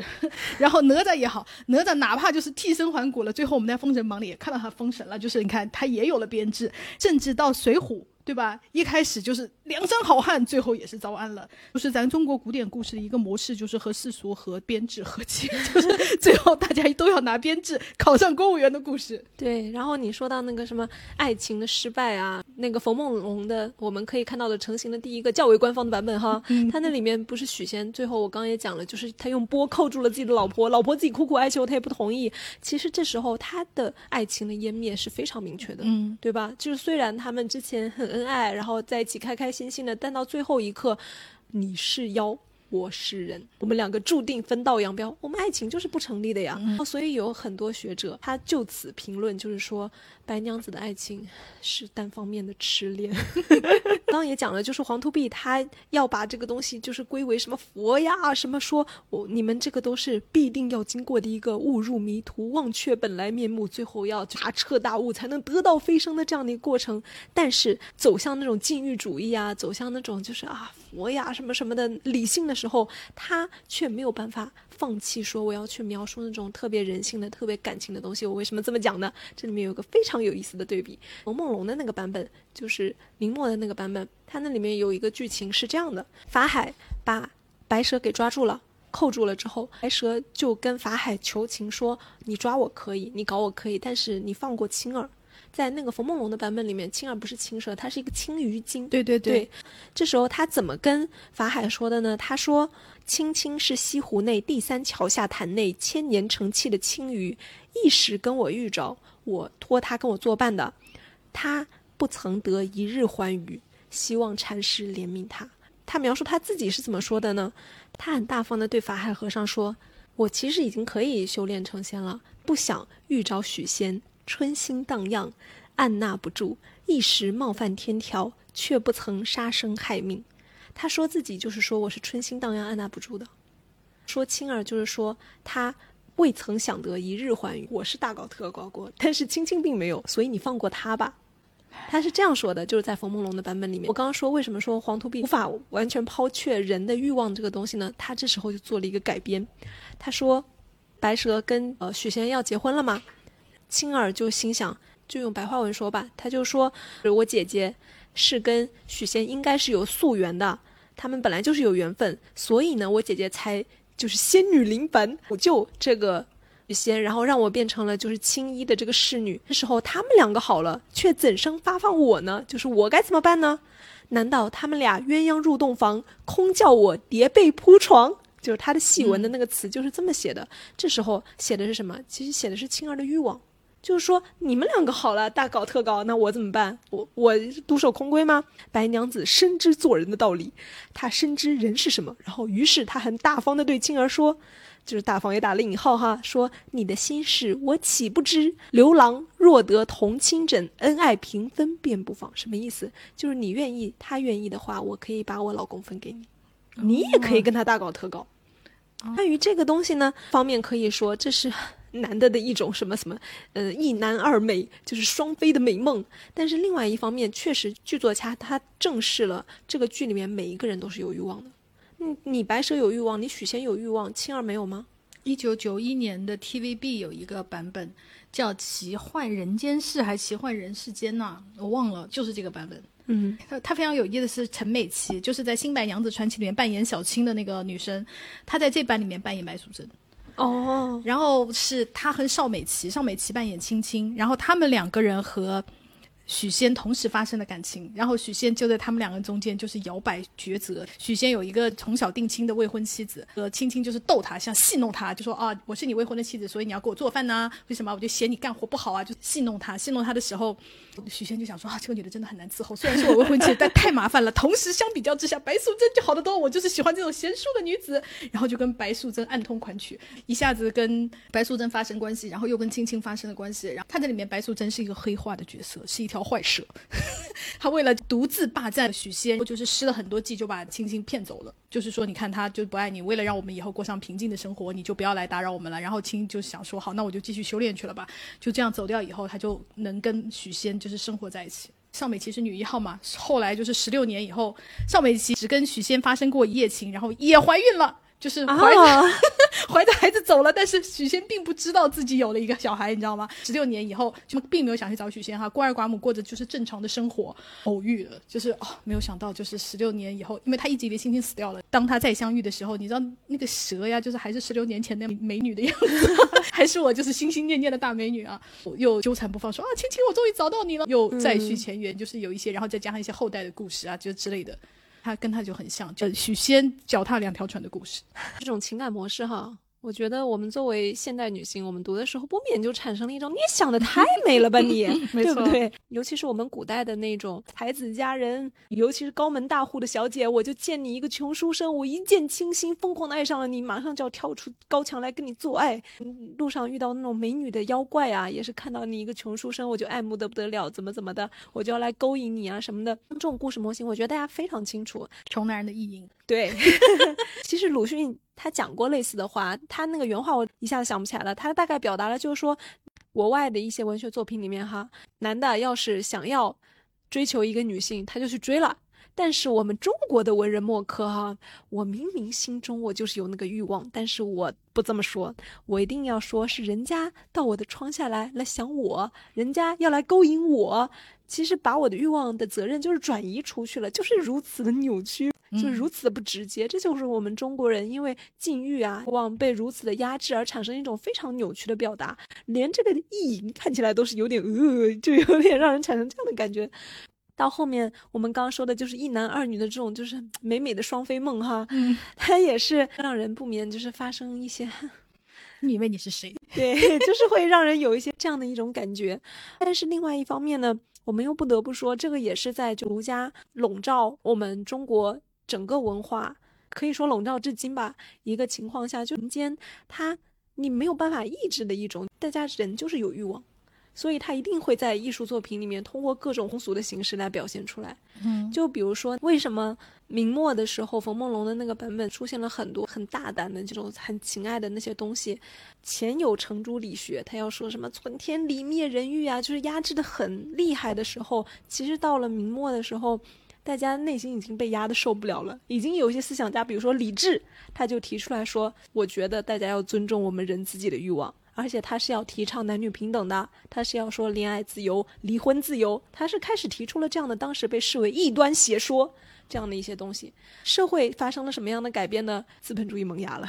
大家要是去翻历史书的话，就可以看到这样的一种评述，包括市民经济啊，大家很多人就开始做商人了，跟外国做交易也非常的活跃，大家手头有一些小钱，然后发现这个世界上呀，并不只有什么才子佳人，我要读书考功名这么一条路，所以大家可以看到许仙他并不是一个非常典型的秀才形象，而是一个做小生意的生意人的形象。白娘子呢，她也不是一个传统佳人、传统大小姐的一个形象，他从这个故事一出场，他就是一个寡妇形象。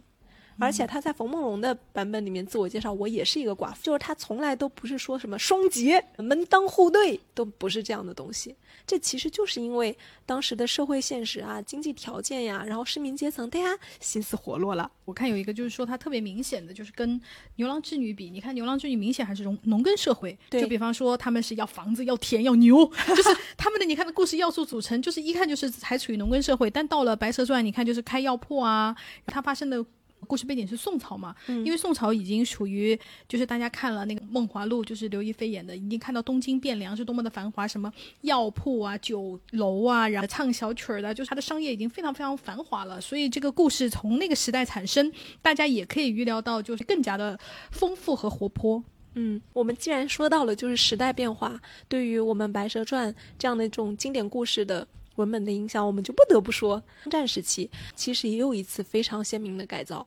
抗战时期，它是一个延安文艺路线指引下的民间文艺工作者的改造经典文本。它为什么当时要出现这个改造呢？是因为我们要宣传我们的思想嘛。到了延安的革命根据地，大家都是农民，有很多知识分子，比如说田汉，当时就在嘛，有很多就是大家都是留过洋的，对吧？洋气的不得了。你去跟普通老百姓演莎士比亚，没有意义，大家都看不懂，然后也没有共鸣，就有一个就是政治上的，它有这样的一个纲领，说我们要改造传统的文艺作品，让大家能看懂，我们的宣传里面发挥一个作用。你看，是都是出于一种政治的影响。现在现行的就是戏曲，可以说大部分都还是以当时这一次改造就是田汉版为一个就是非常标准的蓝本。田汉版在改造的时候，它注重的重点是什么？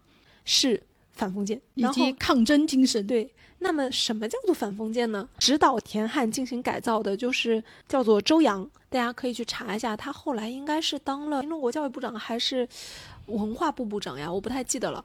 总之，在延安时期，他的想法是什么呢？《白蛇传》它要成为一个就是女性抗争的一个故事，因为女性自我解放嘛，我要反封建嘛，我要勇敢的追求爱情嘛。这个革命时期的他这个话语的核心是阶级斗争理论。你要去去改这个经典文本哈，就要打击旧的大传统，以打击儒释道这个学说。对，通过我们刚刚讲那些文本，大家可以感受到，就是儒释道在我们这个故事里面它是多么的重要。嗯，那如何去改造它呢？然后周扬他就以丁克辛的老工人郭福山这样的一个文本为例来说明，就是他想要改成什么样哈。那个小说呢，描写的是什么呢？就是说，一个共产党员郭占祥这个人，他在父亲老工人郭福山的教育下，克服了对帝国主义飞机的恐惧。然后周扬他举这个例子是什么意思呢？他认为小说的错误在于表面歌颂工人阶级，其实以旧的父子人伦关系压倒了党的先进性，似乎使一个共产党员改正错误的不是党的教育，而是父亲的教育。在整个事件中起决定作用的是生理因素，而不是政治因素，是家族关系，而不是党的关系。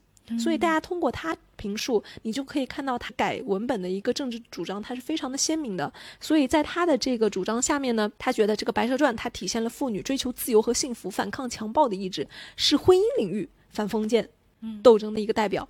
所以他就要求田汉把这个白蛇故事搞成一个大悲剧。嗯，反抗是有很强烈的那个悲剧性的嘛，来体现他的这个不容易嘛。同时要反对简单、低级的历史主义改造。什么叫做简单低级呢？就是比如说，有人当时在把牛郎织女的里面的喜鹊换成了鸽子，影射和平；耕牛代表拖拉机，影射杜鲁门飞机、坦克。这样的做法深表不满，就是他觉得这样是不对的。在他的这个指导下呢，他就觉得要改，但是不能沦为戏说。就是这样的一个推动下，田汉。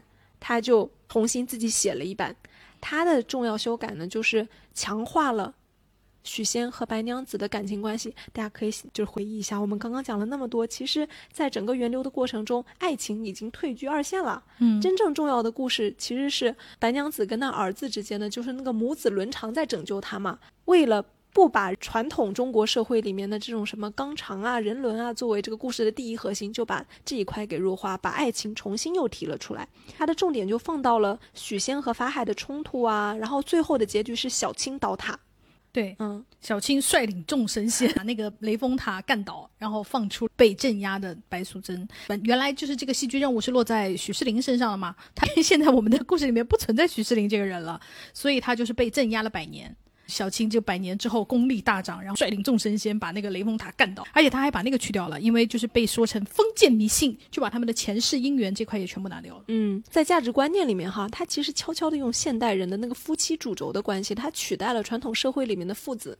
母子这样的一个伦理的东西，所以呢，他的这个故事的情节核心就变成了封建罪恶。罪恶在哪儿？就是他侵犯了你的夫妻关系，而不是危及了你的家族子嗣。以这样的思路再进行一个反封建的改造。所以田汉的版本，它就是既颠覆了冯梦龙的那个降妖啊，然后还有黄图壁的就是什么佛光普照啊，也颠覆了方成培的那个子救母的那个救赎主题。所以呢，就形成了白蛇故事的它就是一个革命的命题，就是在政治要素加入了之后，还有一个人大家听过他叫做张恨水，他在那时候他也做了一个改编，他跟田汉虽然整体情节基本类同。而且他在结尾的地方都采取了小青倒塔的这样的一个革命模式。田汉他作为一个核心的革命文人，他设置了一个非常昂扬的两个人是腾空驾雾，我记得是白娘子腾空驾雾，然后他是象征一个斗争前景的光明灿烂的。而当时张恨水他是一个边缘文人，他的描述呢就是结局是革命成功之后，青白二人不见许家父子，然后白娘子和小青相见茫然，场面一片萧索。就是那种非常文艺的那种结尾，嗯，他为什么这样呢？他就是有一种，他觉得革命叙事啊，他漠视了就是民众里面那个父子人伦的怎么说呢？大众需求。张恨水就怀疑这个白娘子和小青的这个单边革命路线在群众中得到多大的回应呢？所以他又会对这个改编有不同的想法。所以大家可以看到，就是时代背景的不同，呃，政治啊，包括。嗯，改变人自己所处的立场都会影响着，就是对于这样的一个经典文本的一个改编。九三版赵雅芝版本的《新白娘子传奇》和刘涛版本的那个最大的不同，就有偏好。就比方说，我觉得刘涛版本不好的，我是认为他们太注重于就是小情小爱了。基本上是个偶像剧，而且是个爱情偶像剧。然后重点就是讲他们人妖是如何谈恋爱的。然后在那个我我们讲了痴情杨过的坚持下，就是硬谈的一个恋爱。我又觉得他格局就变小了，因为本人从小阅读的《白蛇传》就是一个反抗封建礼教、冲出束缚，然后勇敢相爱，就是其实是这么一个故事。但是在刘涛版里面，其实没有这些东西。他讲的就是人人心中都有困惑，包括连法海都是有心魔嘛。嗯，就是它里面每一个人都是呃，我不知道，就是人人世间。凄苦啊，什么求不得啊，就是每个人都有一个这样的魔怔的东西，然后每个人都要突破它。它其实是有点讲这个，但然后你又反过来讲说，其实赵雅芝版本我们刚刚讲的，它过于。向世俗低头了，最后嘛，就是大家都是为了编制。然后你看，我儿子也考上了状元，他的封建意味又对于我们现代人来说，他又太浓厚了。一切的出路都是你得生个儿子，或者是你儿子还得有出息。你儿子要没出息，对吧？你也出不来。就那些东西又让我非常讨厌。我又觉得，OK，你反过来看刘涛版本的白素贞，你又觉得他强调了一种就是个人对的自由啊，对他就是想谈恋爱。爱情难道就是在我们的生活中那么不堪吗？我们爱情一定要输吗？他又在这个方面，你又觉得他又是先进的，所以我就觉得各有利弊。我们讲了。这么多那个哈，我觉得有一个很有意思，就刚刚我们讲说许仙有一版就是许仙脚踏两只船，白蛇青蛇我都要要，很有意思的就是我们《白蛇传》里面有一个特别特别大的主题哈，也就是我们创作者一直在努力回答的，就是哎，是不是你为什么要喜欢许仙，对不对？对吧？你为什么不喜欢孙悟空呢？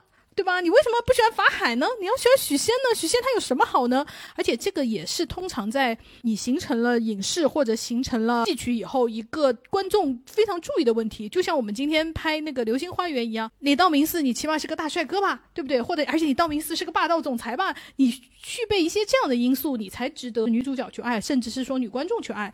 那么许仙这个人到底有什么好爱的呢？尤其在前期文本中，他又唯唯诺诺呀。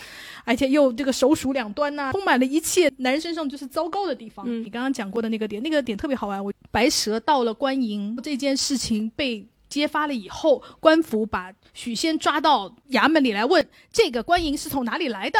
好，每一个版本许仙的表现都是不一样的，有的就是比较差的版本，他就立刻说我不知道，别人给我的。好，那就是叛徒。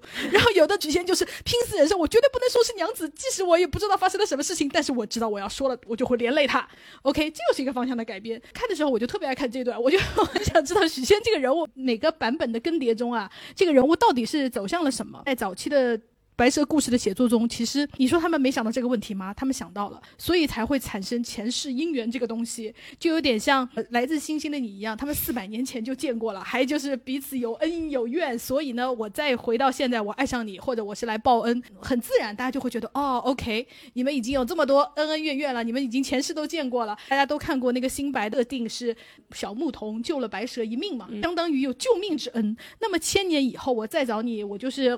来报恩，我要嫁给你，还要给你搞银子，还要帮你开店铺，大家就会觉得好，这这蛮合理，救命之恩是应该这样还，对吧？但是这时候又会有很多朋友提出来说，哼，你报恩就报恩吧，报恩你也可以给他很多钱呐、你也可以怎么怎么样，你就一定要给他嫁给他，给他生儿子，你要给他怎么怎么样。这不就是男人做的美梦？你看，你不仅嫁给他，要给他生，还要给他生儿子。对，但其实很多那个故事里面其实是。小青在这个故事发生到一半的时候就已经讲你的恩已经报完了，嗯也就是说这个恩呐、相当于就是说你跟许仙结婚，帮他开个药铺，这个恩其实已经报完了，你就可以走了。当然，故事要这样结束也就完蛋了，对吧？就所以我们肯定不能让他这样结束。所以小青基本上在故事的这个段就会问他说：“你为什么还不走？你为什么还不修炼？你还想不想成仙了？你都修了一千年了，你不成仙你就浪费了。”就会讲一些很事业粉的那种话。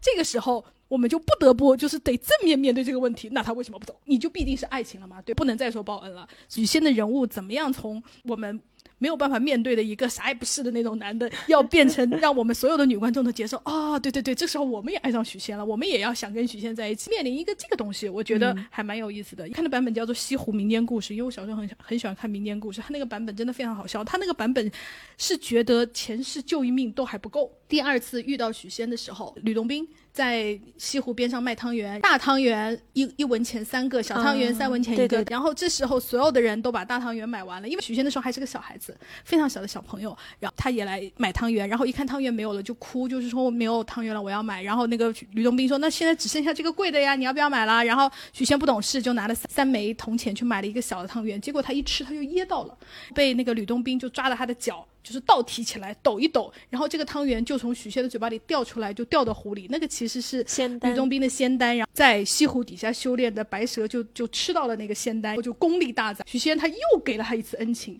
是在这种恩情叠加恩情的情况下，你再去报恩，然后观众觉得啊，好吧，许仙已经再不是个东西，就是他他就等于相当于救了你两次，而且在这个过程中哦，白蛇在吃这个仙丹的时候，还跟当时是螃蟹精的法海在这个西湖底下打斗了一番，是白蛇抢到了这个仙丹，所以法海跟。白素贞又有千年的恩怨，法海要拆散你们夫妻俩也不是闲的没事，是因为我早就看你不顺眼了。在这种种的，就是这个叠加之下，这个这个传说才会变得越来越丰满呐、然后人物关系才会越来越紧密，才会越来越说服说。白素贞，你又漂亮，又有武功，又会法术，还会造钱，等等情况下，你还要爱上一个这么普通的凡人？我反复的给观众洗脑说，你看他不得不报恩吧，他爱上这个男的就是很自然吧。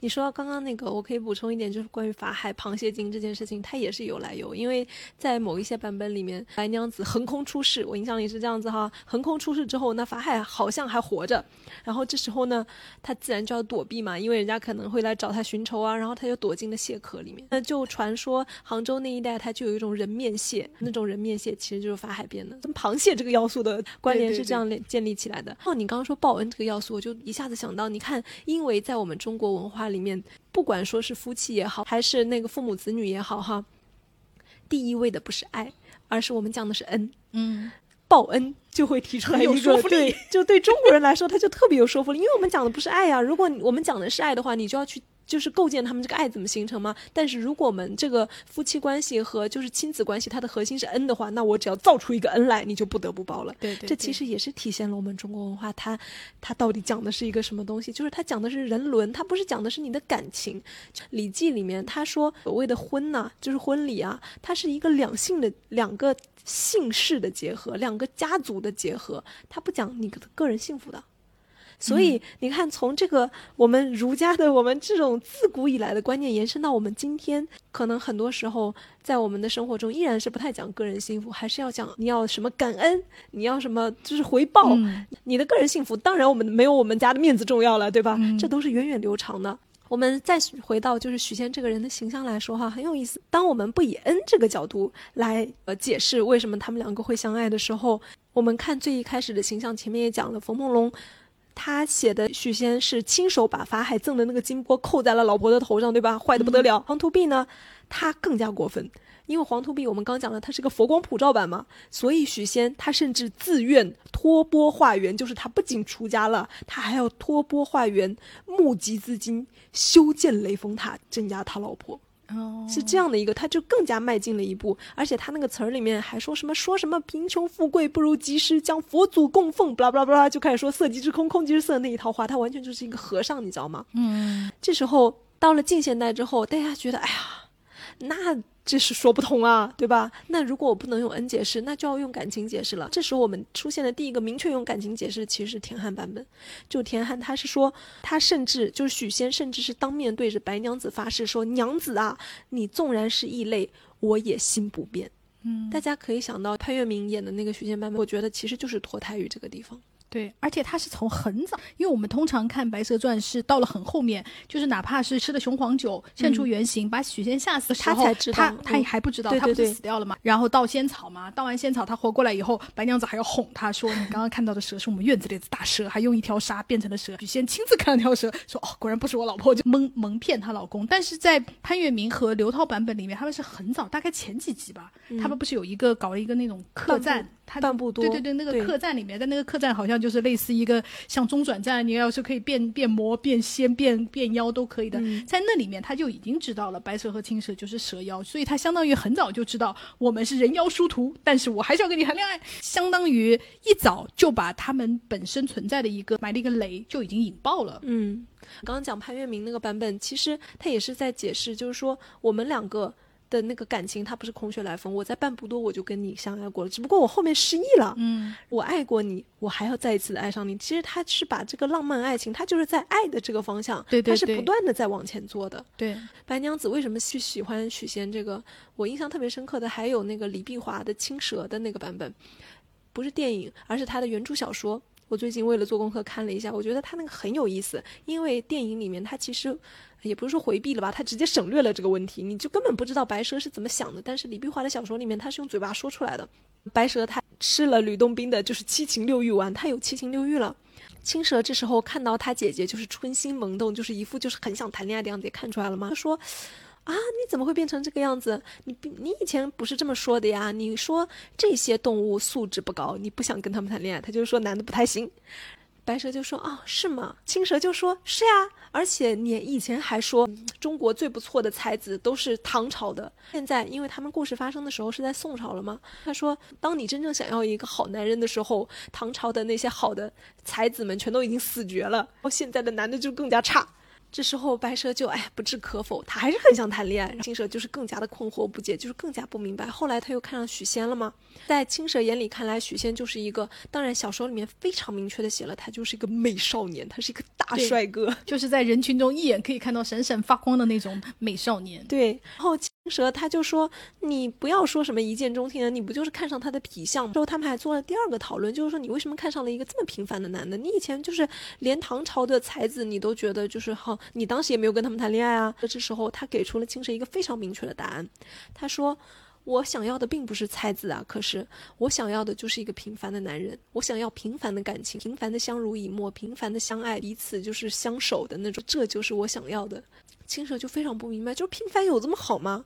白蛇就跟他说：“小青，我们自己也已经够复杂了，你知道吗？”就说出非常文艺女青年的这么一句台词。虽然后面还有，就是我们这里就不不展开讲了。你看李碧华他给出的解释叫做：白蛇说，我为什么不要才子？因为我是有千年道行的，任何一个男的他来跟我斗智，他都斗不过我。我没有必要找一个很那个的男人，我追求的就是一个平凡的爱情。但是大家可以注意到，他描述的平凡的爱情可并不平凡，他要的是纯度非常高的，就是那种就是惺惺相惜的那种爱。很有意思的就是，你看许仙这个人物啊，他在不停的改造中，他就有两个进化方向。第一个就是我们。编剧就是想尽办法让他变成一个哇绝世好男人，就是你在生活中绝对不可能，只有放到偶像剧里面才会出现的绝世好男人。另一种方向就是告诉大家，基本盘都这样，你找谁都一样。他不管是许仙还是王仙、李仙，男的都这样。然后大家就会觉得，哦，对对对，男的都这样，我们好像也突然就是能够接受了。白娘子，你不跟许仙好，你跟别人好，难道不是这样吗？大家想想，哦，好像也是这样。白娘子喜欢许仙，大家就不会再追究就是这些事情了。所以我就觉得，就是两个变化的方向走向了不同。况且这里面还有一个经典的要素，就是叫做许仙是个大帅哥，那 非常有意思。因为我之前也在微博上面跟大家提了这个问题，许仙的形象每个版本都有些微的不同嘛？但什么要素是非常稳定的呢？然后我有个朋友他留言，我觉得非常经典也很好笑。他说许仙的要素就是半死不活的老公，没什么出息，需要白蛇拯救的一个软弱男的。他的要素就是主要就是半死不活和游离在男女关系之外。我说。半死不活何以见得？是因为他很容易被吓死吗？他说对。而且他很容易被被和尚勾走，摇摆不定，在爱情生活里是半个死人。其实他白天上班也不知道老婆在干嘛，和白蛇各忙各的。潘粤明版的许仙好就好在这个人还装作不知道白蛇是妖，其实一早就知道了，就感觉是那种有点自己小算盘的 basic 老公。白蛇是特别女的女人，许仙是半个男人。我觉得他这个观点也很有意思。哪怕是在新白里面哈，新白里面由叶童老师扮演的那个许仙，我感觉已经是大家比较喜欢的一类许仙了哈。然后许仙有个特色，他不惭愧在老婆面前扮弱，就是老婆我很需要你。嗯，然后因为我印象很深的，就他到金山寺来救许仙，许仙不是已经被法海扣住了吗？许仙这时候就是在白娘子和法海吵得一塌糊涂的时候，许仙在二楼，因为他下不来嘛，他在二楼下。娘子救我！就那样子，可 那个白素贞就受不了了，你知道吗？所以我觉得他这点就是，你看比很多老公都强。你看很多老公都是我最牛逼，但是许仙是一个，你知道知道吗？就时刻让老婆感觉到我老公离我不行。我觉得他也有这个东西在里面。但是你看另外一种写作的方向，就是李碧李碧华的那个许仙哈，他就是一个经典。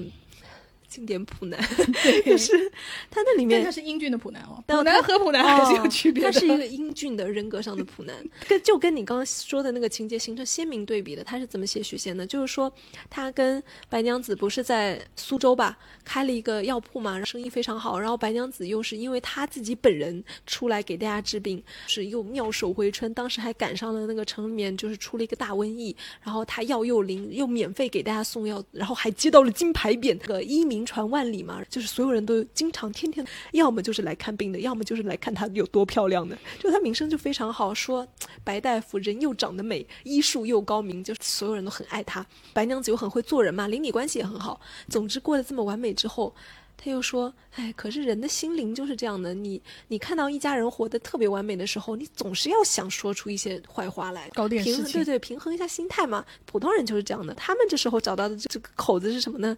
就是许仙是个吃软饭的。” 是靠他老婆的，你看这个铺子也是他老婆家的亲戚顶出来的，现成的。然后医术也是他老婆出的。那许仙他懂什么呢？他不就是管个抓药嘛，对吧？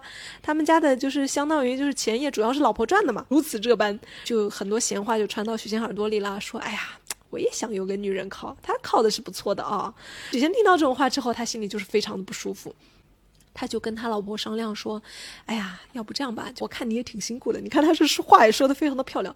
他说：‘你老婆你也挺辛苦的，我出去干这个活吧，你也不要在外面吹风受累了。’”白素贞就回答他说：“啊，可是我就是学了一身的医术，我要是不干这个，我白天去干什么呢？这样也很没意思呀。我干这个也我也干得挺开心的。”许仙这时候就说：“你白天可以干的事情很多呀，你可以像就嗯普通家里面的那些妇人一样，就是学学女工，去那个什么管吃喝，呃管管实心什么衣服该换装了什么什么，就说就过这些嘛什么的。这时候白娘子也。”成为了你知道吗？非常经典的一种中国家庭模型。然后她就化身成为了那种柔婉的小妻子，哦，伏在丈夫的腿边，然后说：“啊，我只是这样的一个小妻子，你不要这样开除我什么什么的。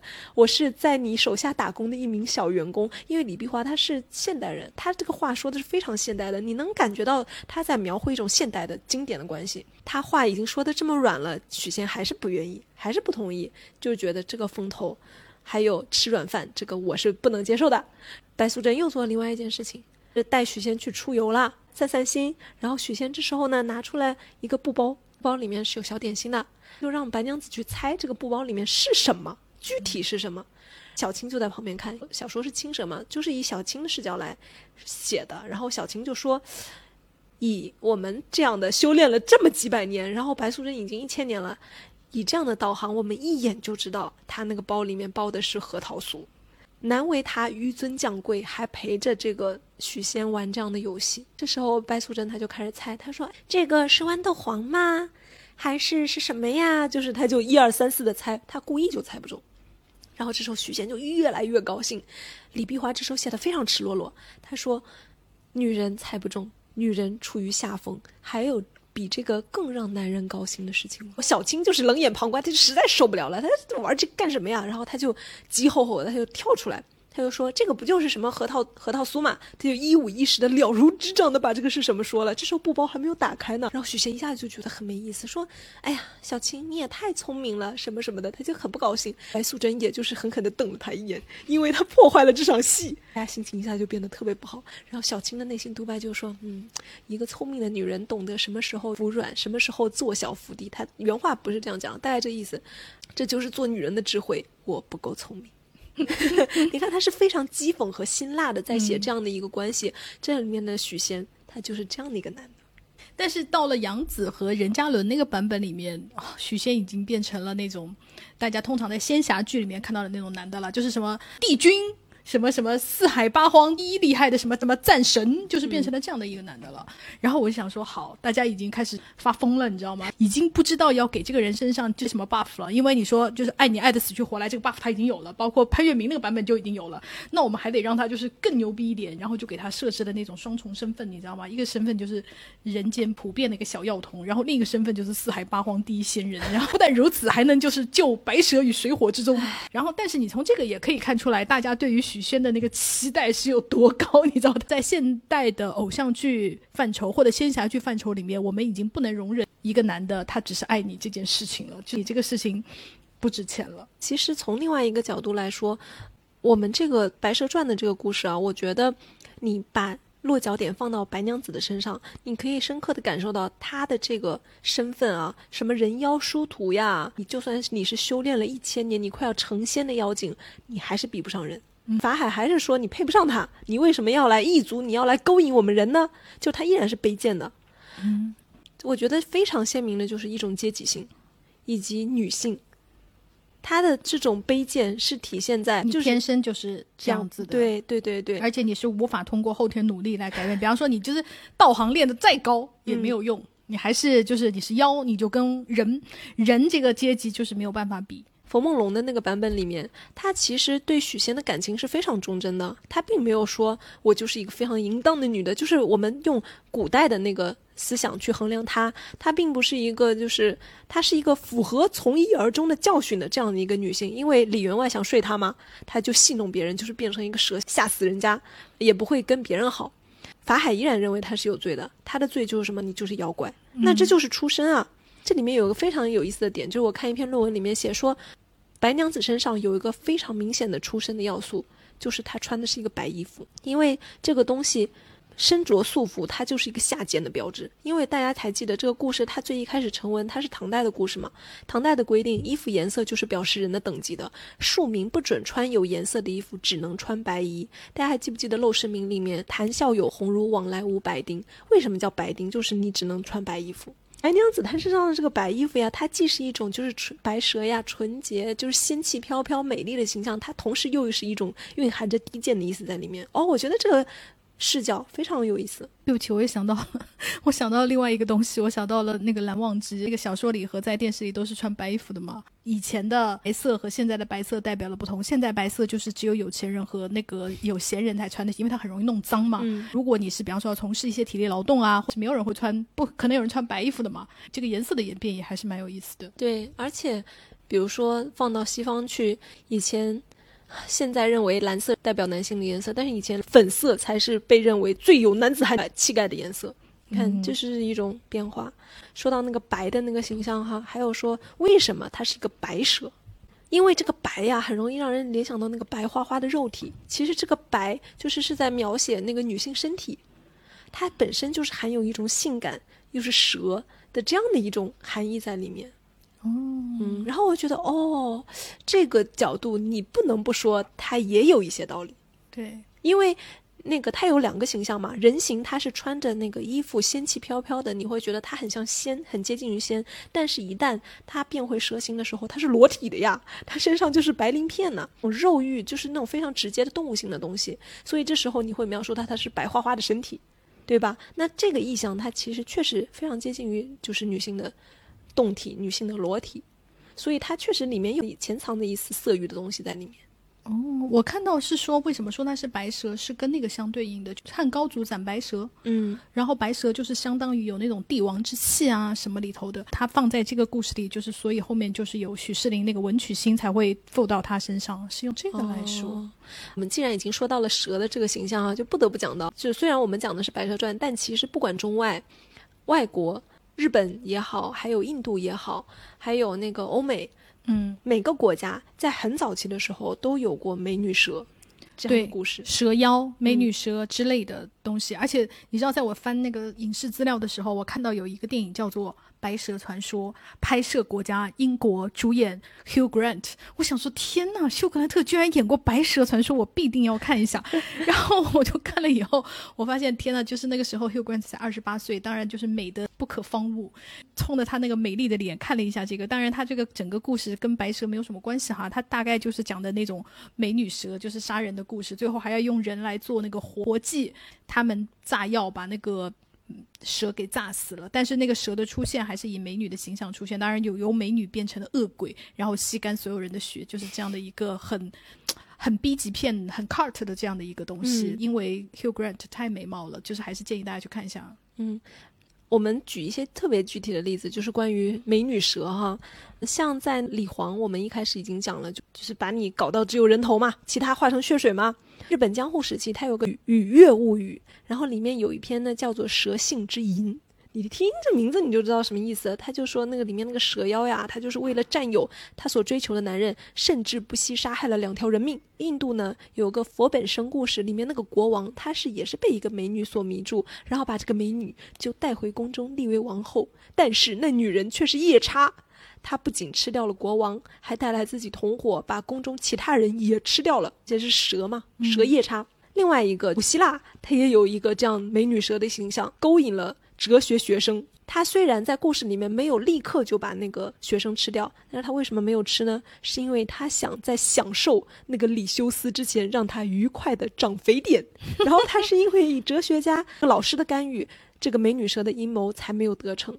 大家就很有意思。当你观察这个现象的时候，你就会发现，在全世界，在全球，女性蛇罪恶都是联系在一起的。包括伊甸园的故事，大家特别容易想到。对，古希腊传说里面，美杜莎头发上的就是蛇嘛，她的蛇发嘛。美杜莎她之前在变成美杜莎这个形态之前，她只是一个普通的一个侍女，不是被波塞冬强奸了以后才黑化成了美杜莎嘛。然后在她做侍女的时候，她可头上可是没有那个蛇的头发的，嗯，她是变成了妖怪以后才有了蛇发。就佛经里面色欲本身就是五欲之首嘛。或佛教故事里面，色鬼在地狱中所受的折磨是什么呢？就是他们争先恐后的去爬一个覆盖着都是刺的一个巨树，然后往上爬，希望爬到可以变为美女的那一只，但是却被撕成无数碎片，最后变成了蛇。然后你看他的这个故事，他其实是在禁欲联系在一起的。一个女人，你要是想要变得美，你想要去追求你的欲望，你就是淫，你最后就会变成蛇。很多民间故事里提到蛇，就是一定会跟蛇性淫，就是这三个字是放到一起的。而且又跟女性的淫联系在一起。我单去看说，你看女性蛇淫放在一起，它其实就是在说，你们女人不应该有自己的欲望吗？当你有欲望的时候，你就是害人的美女蛇。嗯，或者你想追求美丽的时候，你最终就会变成蛇。总之就是无论如何都是联系在一起，就是叫做下贱。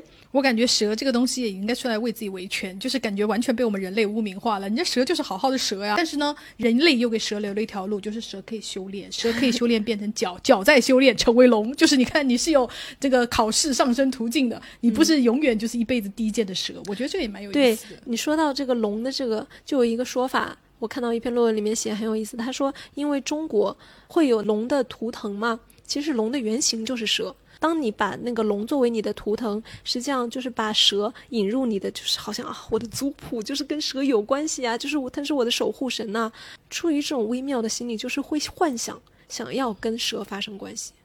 发生性关系，所以这就形成了。但是你要去进行人兽，又感觉有点可怕，所以就想，哈、好，你变成人吧。就是 没有，我又想到说，我们看黄文里面呢、蛇通常就是有两根鸡巴，然后就是性能力，它又代表着虽然它赢，但它性能力很强。然后我就觉得啊，这个也还蛮有意思的。它虽然被污名化赢，但它又从另一方面得到了性能力强这个 这样一个殊荣，所以我又觉得嗯，真是很有意思。然后你刚刚讲到就白素贞的那个出身呢、就是为什么她人的叙事里哈天生就是低贱，因为你出生就是妖嘛，你已经改变不了了，你修炼了一千年，你还是个妖。在很多 LGBTQ 旧的那种文化里面，他们就是把《白蛇传》引申为似乎在说我们的故事。无论我们同性恋多么的优秀，多么的努力，都哪怕考上了哈佛，顺直人的眼中，哈哈，你就是天生低人一等，因为你是同性恋。他就是似乎白素贞这个妖的身份。可以说，在很多同性恋里面说，说的就是我，说的就是我如何努力，我如何的不甘，我如何的要向上。但是，哪怕在一个最卑贱的，仿佛许仙这样一个这么普的普人里面，还是觉得我比你高一等，仅仅是因为我是个顺直人。就我一开始就听呃 LGBTQ 朋友就是讲到《白蛇传》这个传说的时候，就说这个传说已经在酷儿文化里面，就是已经算是一个大家默认的文本了，好像就是说。小美人鱼去尾巴变成上腿走上岸，隐喻着做了一个变形手术的那样的说法。白蛇传就是相当于同性恋在顺直人的社会里处处被歧视，然后被伤害，就是他们俩是一样的了。尤其是最近呃泰国的一个耽美剧叫做《深宅绅士》，里面那个男主出柜，他其实就是用《白蛇传》这个故事来引入的。《白蛇传》作为这个电视剧里面一个很重要的要素，跟男的从小就是爱看这个电视剧，还会用这个白纱披在身上，扮作白娘娘，然后随着他长大要出柜，就是这个电视剧就是作为一个这样的因素，以后作为他一个像他的一个隐喻一样，就一直伴随着他成长，一直到出柜。听到就是这个说法，我还蛮奇妙的，因为本人属于顺直人，就是我从来就是没有想到过是这样一个角度来看《白蛇传说》，所以我觉得哦，你也不能说他完全没有道理。那他确实可能在性少数朋友的眼里，他可能看这个传说是有自己的那种认同感的。嗯，如果你从这个视角去想这件事情的话，你不觉得白娘子她的人生经历，起码就是文本不断的那种改造哈，嗯，是把她改的越来越像人，才能让她得到人世间的认可的。那你这样置换的意思就是说，当你是性少数，当你是酷儿的一员的时候，你就是要不断装的像顺直人那样去生活，因为白娘子她结婚生子，然后贤良持家，然后走上了顺直人之路。儿子考状元，对吧？就是当了妈，还能比她更主流的女的吗？没有了。你如果从这样的角度来理解的话，觉得就是很痛苦的。而且我没有惹任何人，我只是想跟我的同性爱人在一起，不行，就是会有法海这样的杨永信就会出来，要把你抓到网瘾学校去电你，要去治好你的同性恋的症状，然后让你变成一个真正的走到主流社会的会嫁人生子的这样一个时候。我觉得哦，这样解读其实是合理的。嗯，而且在早期版本里面，你的恋人可能会背叛你、抛弃你。没错，哎，好吧，这是一个令人创伤的比喻。我们似乎回避了小青没有讲哦。对，因为其实小青也是一个非常非常庞大的一个话题，尤其是她这个人物形象在《白蛇传说》里面也是，其实是像许仙或者是像法海一样，也是有很多很多变化的。包括因为他在这个故事里面太重要了，有很多情节，我们可以说这个家没了小青就会散。想把呃青蛇作为另外一集的主题，我们下次有机会的话再讨论这个人物是如何的。因为其实小青身上的那个改变的点呢、和革新的点，比白蛇身上是多很多的。由于青蛇 就是那个徐克那个电影哈，他珠玉在前。我觉得大家对于小青这个人物的视角，他是如何的独特呀？就是大家会有一个非常直接的感受。OK，没事，我们下次就是来详细的讨论一下。所以好，我们下次有机会的话，我们再来大谈青蛇。那么今天这一期呢，如果大家就是比方说还有什么别的角度是我们没有想到，或者是我们没有谈到，比方说关于白蛇的故事啊，白素贞和许仙的故事，你有什么想跟我们讨论的，也欢迎大家来评论或者私信。比如说，之前我就在微博上问大家一个问题，就是说，嗯，好像针对白蛇，他是不是恋爱脑？大家就不太谈这个问题。嗯。那你怎么认为呢？我个人也比较想听大家聊白蛇，其实，在爱情故事里面是其实是做了蛮多我们引号的坏事的哈，比方说盗库银，就是相当于就是去国家银行偷了东西了，再加上那个去梁王府偷四宝，偷了贡品。也就是说，他还去国家金库偷过东西了，然后再包括他在井水里面下毒，为了他的那个药要变成畅销药嘛，他先下了毒，然后卖解药，就免费送解药，让他的那个铺子兴旺起来。这个相当于在自来水厂下毒嘛，对吧？就是他也做过这样的事。大家对这些是怎么看呢？是因为他，大家会觉得他是道德上有瑕疵吗？还是也是并不影响他是一个完美的形象呢？就是欢迎大家来跟我们共同探讨这些东西。嗯，好，那我们下次见喽，拜拜，拜拜。